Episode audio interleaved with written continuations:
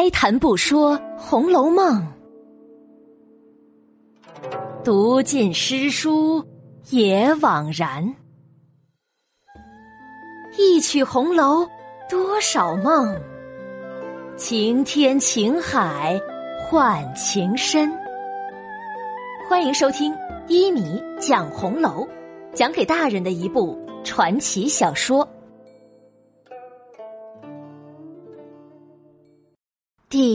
五十五集，金寡妇贪利，甘受辱。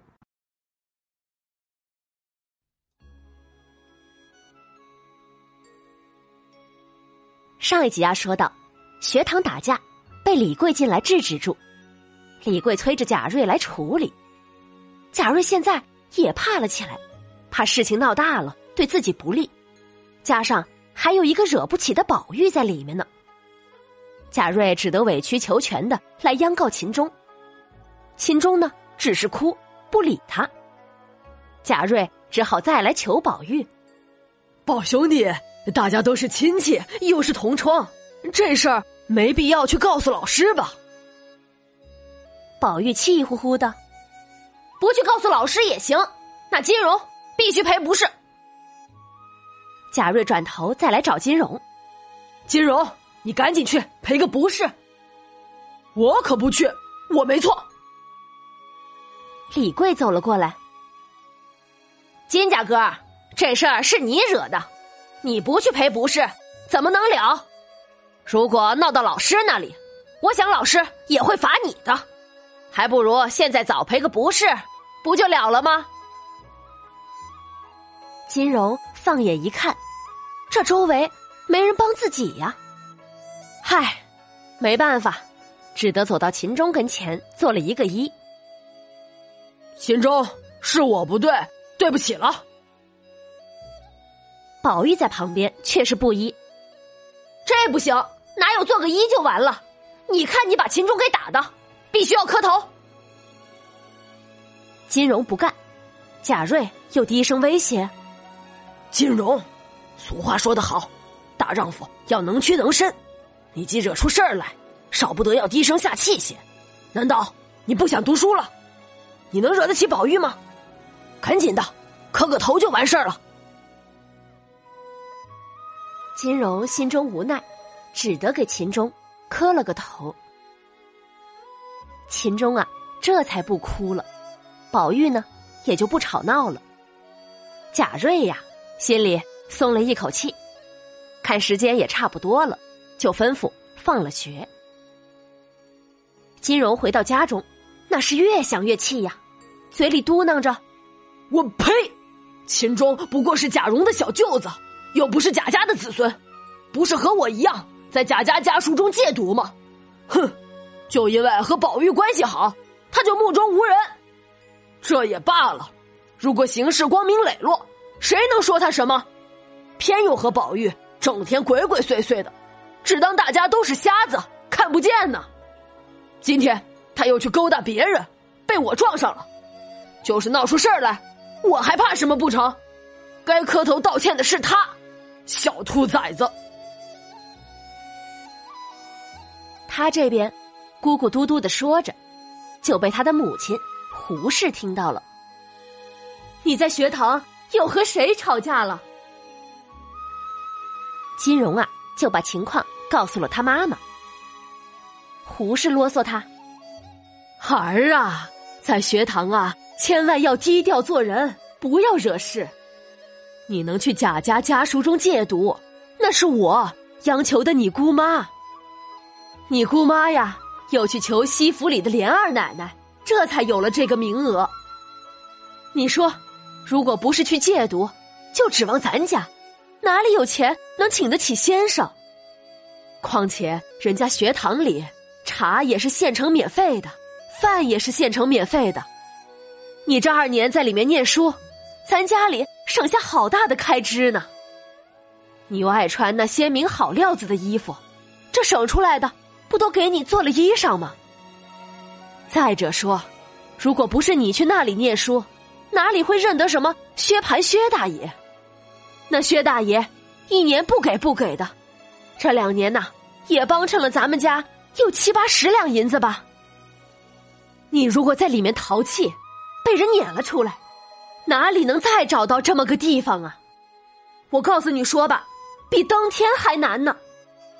你一定要给我老老实实的，别再闹出什么幺蛾子了。刚才你说的事儿啊，甭提了，能给别人道歉就完了事儿，那是最好不过的。去吧，自己玩一会子，就去睡你的觉。明天呀，就当什么事儿没发生，照样上学就好。记住，千万记住，在学堂里啊，一定要低调，别招惹别人。那薛大爷咱惹不起，宝二爷咱更惹不起呀。金荣听了母亲的一顿数落，只能忍气吞声，玩了一会儿，就睡去了。第二天仍旧上学去，不在话下。昨天金荣的母亲胡氏所说的金荣的姑妈，也就是金荣父亲的妹妹。她嫁给了贾黄，这贾黄啊，也是贾家家族中的人，是贾家的玉字辈，和宝玉是一辈人，算是宝玉的同辈远房堂兄弟。可这贾黄的家境，就不能和宁荣两府的富贵相比喽。贾黄夫妻呢，只是守着一些小的产业生活。常到宁荣二府里去请请安。尤其是贾黄的老婆金氏，就是金荣的姑姑，又会奉承凤姐儿和尤氏，所以呀，凤姐和尤氏也时常资助资助他。这样，他家的日子啊，方能好过些。刚好这天，金荣才去上学，贾黄的妻子金氏。看着天气晴朗，家中又无事，遂带了一个婆子坐上车，来娘家走走，瞧瞧寡嫂和侄儿。进了门，黄大奶奶金氏问：“嘿，蓉儿上学去了？”“是啊，这不才走。”“哦，怎么样？蓉儿在那里上学还好吧，嫂子？”“嗯，上学还好，但就是调皮。”昨天还跟人打架来着，啊，打架呀？和谁打架呀？金荣的母亲胡氏就把昨日贾家学堂里的那事儿，从头到尾一五一十的都向他小姑子说了。这黄大奶奶不听则已，听了一时怒从心上起。嗨，这秦钟小崽子是贾门的亲戚。难道我们蓉儿就不是贾门的亲戚了？人呀，都别推势力了。况且他还做了那不要脸的事儿，就不能让人说了？哼，就是宝玉也犯不上这么向着他。等会儿我就去到东府瞧瞧我们甄大奶奶，再向秦钟他姐姐说说，请他来评评这个理儿。金荣的母亲胡氏听了他小姑子这话呀，急得不得了。忙劝：“哎呀，这都是我的嘴快，告诉了姑奶奶，求姑奶奶快别去说了。学堂里的孩子呀，咱们别管他们谁是谁非，倘或闹起来，蓉儿怎么还能在那里待得下去呀？如果待不住回来了，家里哪有钱帮他请先生？况且在家里还要吃要喝的，反倒要在他身上多出许多的费用。”黄大奶奶听了，却不干，哪里管得着这许多？嫂子，反正咱们不能让人家给欺负了。你等我说了，看他能怎么样。说着，也不听他嫂子的劝，也不做了，马上叫跟着的老婆子准备车，坐上车，就往宁国府里来，留下那胡氏啊，在家里唉声叹气的，后悔刚才多嘴。黄大奶奶不一时就来到了宁国府，在东边小角门前下了车，进去来见贾珍的妻子尤氏。朋友们，你想啊，这黄大奶奶是来干嘛的呀？是来问罪、讨说法的呀？应该是面带怒容、气势汹汹而来吧。可惜呀，你错了。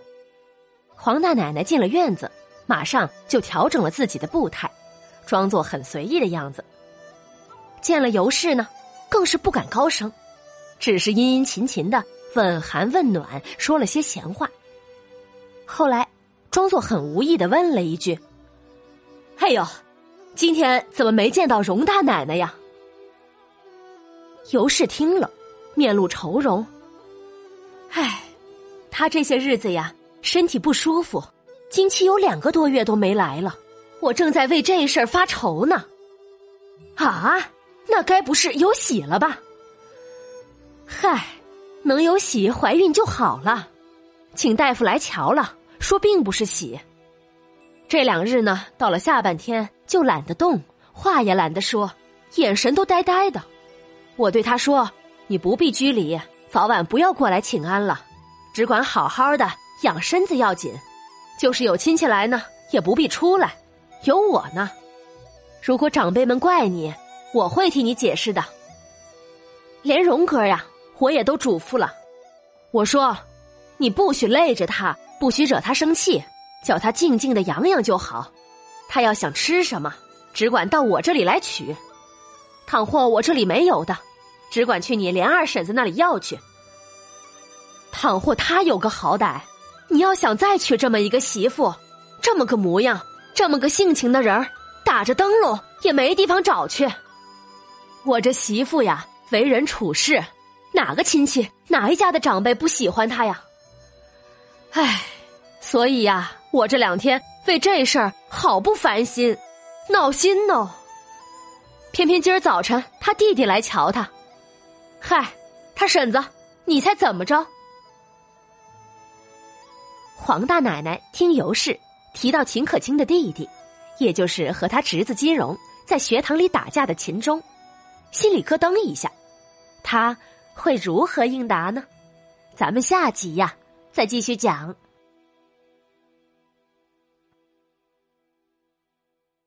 好了，本集故事结束了。当读到《红楼梦》这个桥段的时候。我是很佩服曹公写作功底的，他把人性写得如此的真实。现实中啊，很难有那种治世不饮盗泉之水，廉者不受嗟来之食的高傲。小老百姓有的只是生活的卑微和低头。胡氏作为一个寡妇，独自抚养儿子金荣，我想他是知道薛蟠为何会给自己家七八十两银子的。可又能怎么样呢？不要让孩子洁身自好。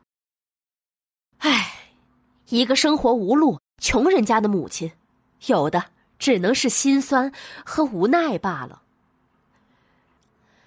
朋友们可以来回味一下这一集的回目名称：“金寡妇贪利，甘受辱”这八个字。朋友们有任何心得都欢迎留言，留言呢最好能来到我的公众号。米德故事中，这样我就能看到了。如果你喜欢一米播讲的这部作品，也可以在收听到的平台上点击订阅，这样你就能收到更新的消息了。另外，播讲不易，特别是免费播讲啊，更是不易。我是真心的希望能够通过免费的播讲，让更多的人都可以不用花钱就能听到这部中国文学巨作。所以，也请你能动动手指。做个好事，发个朋友圈吧，推送几个微信群吧，咱们共同把这部免费的作品推荐给更多的人，邀请大家一起走进《红楼梦》的世界，一起来传播中华民族的文化瑰宝。